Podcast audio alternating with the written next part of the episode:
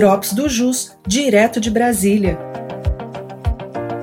Um boletim semanal com as principais notícias dos poderes executivo, judiciário e legislativo. Olá, eu sou Vitor Hugo, advogado da Unidade de Brasília, e neste episódio vou compartilhar com vocês as principais informações da última semana. Excepcionalmente essa semana não tivemos notícia do Poder Executivo e do Legislativo. Porém, no Judiciário, na última quarta-feira, dia 8 do 2, o STF finalizou o julgamento dos temas 881 e 885, que tiveram como controvérsia a possibilidade de um contribuinte que obteve decisão favorável em matéria tributária com o trânsito em julgado perder automaticamente seu direito em razão de entendimento superveniente do STF que considere a cobrança constitucional. Por unanimidade, os ministros entenderam que a decisão posterior em ação direta de inconstitucionalidade ou em sede de repercussão geral pode reincidir a coisa julgada. No caso concreto, os ministros permitiram a cobrança da contribuição social sobre o lucro líquido dos contribuintes que não estavam recolhendo esse tributo, pois estavam amparados por decisões individuais, eles não estavam recolhendo, mesmo com o advento da declaração de constitucionalidade proferida pelo STF no julgamento da ADI 15. A maior surpresa desses julgados residiu no afastamento da modulação dos efeitos da decisão, pois, por maioria de votos, os ministros permitiram que a exigência da CSLL retroaja à data da decretação da constitucionalidade no bojo da mencionada DI, que foi lá em 2007. No julgamento dos temas foram fixadas as seguintes teses. A primeira delas é de que as decisões do STF em controle incidental de constitucionalidade anteriores à instituição do regime de repercussão geral não impactam automaticamente a coisa julgada que se tenha formado, mesmo nas relações jurídicas tributárias de trato sucessivo. Já a segunda tese diz que as decisões proferidas em ação direta ou em sede de repercussão geral interrompem automaticamente os efeitos temporais das sentenças transitadas em julgado nas referidas relações, desde que respeitadas a retroatividade, a anterioridade anual e a noventena ou anterioridade nonagesimal, conforme a natureza do tributo. Do ponto de vista prático, a administração tributária pode, independentemente de ação rescisória, proceder com o lançamento e cobrança dos tributos de trato sucessivo, relativos a fatos geradores posteriores à decisão da STF, sendo, nesse caso, desnecessário o manejo de ação rescisória, desde que observados a anterioridade tributária, anual e nonagesimal. Neste cenário, ainda persiste o questionamento quanto à necessidade de ação rescisória quando se trata de decisão transitada em julgado que possua efeito patrimonial retroativo. Há exemplo como a recuperação de créditos tributários, sobretudo porque o próprio STF possui entendimento de que nessa hipótese é imprescindível a rescisão do julgado. O STF encerrou ainda o julgamento da ADI que discute a adoção de medidas atípicas necessárias para assegurar o cumprimento de uma ordem judicial, como no caso a apreensão da CNH, do passaporte, da suspensão do direito de dirigir proibição de participar de concurso e licitação. Nessa ADI, o plenário conheceu a ação por unanimidade, com a ressalva do ministro André Mendonça, que não conheceu da ação somente em relação ao artigo 390, parágrafo único do CPC, que não tinha relações com os pedidos feitos na inicial.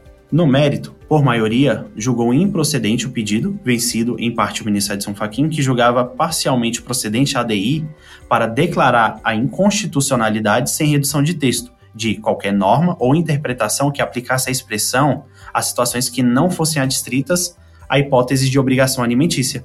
Nesta sexta-feira, dia 10 do 2, o plenário virtual da STF retomou o julgamento da ADC 49 que tinha entendido que os deslocamentos de mercadorias entre estabelecimentos do mesmo titular não configura fato gerador da incidência de ICMS, ainda que se trate de circulação interestadual.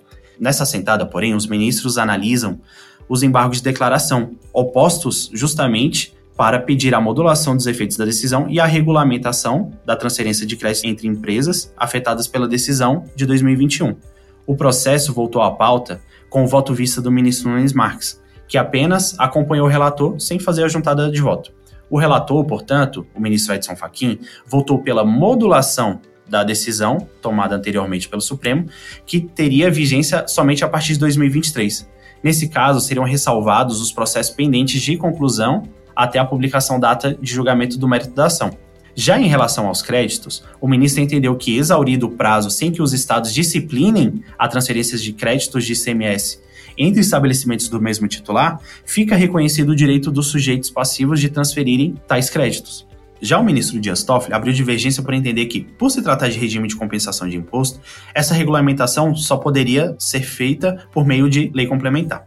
Assim, o ministro Dias Toffoli votou por modular os efeitos da decisão para que ela tenha eficácia somente após o prazo de 18 meses, contados a partir da data de publicação, da ata de julgamento dos embargos de declaração. Ainda nessa sexta, o plenário virtual do STF iniciou o julgamento do tema 390. Nele se discute a necessidade de lei complementar para tratar da prescrição intercorrente no processo de execução fiscal. Lembrando que a prescrição intercorrente é a inércia da parte de movimentar o processo. O relator, o ministro Roberto Barroso, entendeu que é constitucional o artigo 40 da Lei de Execuções Fiscais. Ele defende que o prazo tem natureza processual e o prazo prescricional tributário de cinco anos inicia automaticamente após o prazo de um ano de suspensão da execução fiscal. Também foi iniciado o julgamento do tema 504, que por sua vez discute a possibilidade de exclusão de crédito presumido de IPI da base de cálculo do PIS da COFINS. O relator, ministro Roberto Barroso, apresentou voto no sentido de desprover o recurso extraordinário da Fazenda, afastando a inclusão dos créditos presumidos de IPI da base de cálculo do PIS da COFINS sob a sistemática de apuração cumulativa, pois não se amoldam ao conceito constitucional de faturamento. Por fim, a primeira sessão da STJ finalizou o julgamento da ação rescisória, que reincindiu decisão com base no entendimento firmado nos temas 881 e 885 da STF, que comentamos no início desse episódio.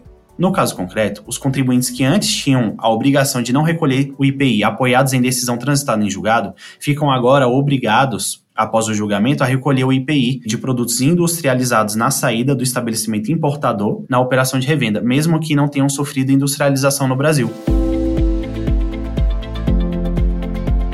Essas foram as principais notícias da semana. Eu sou Vitor Hugo e te aguardo no próximo Drops do JUS, direto de Brasília.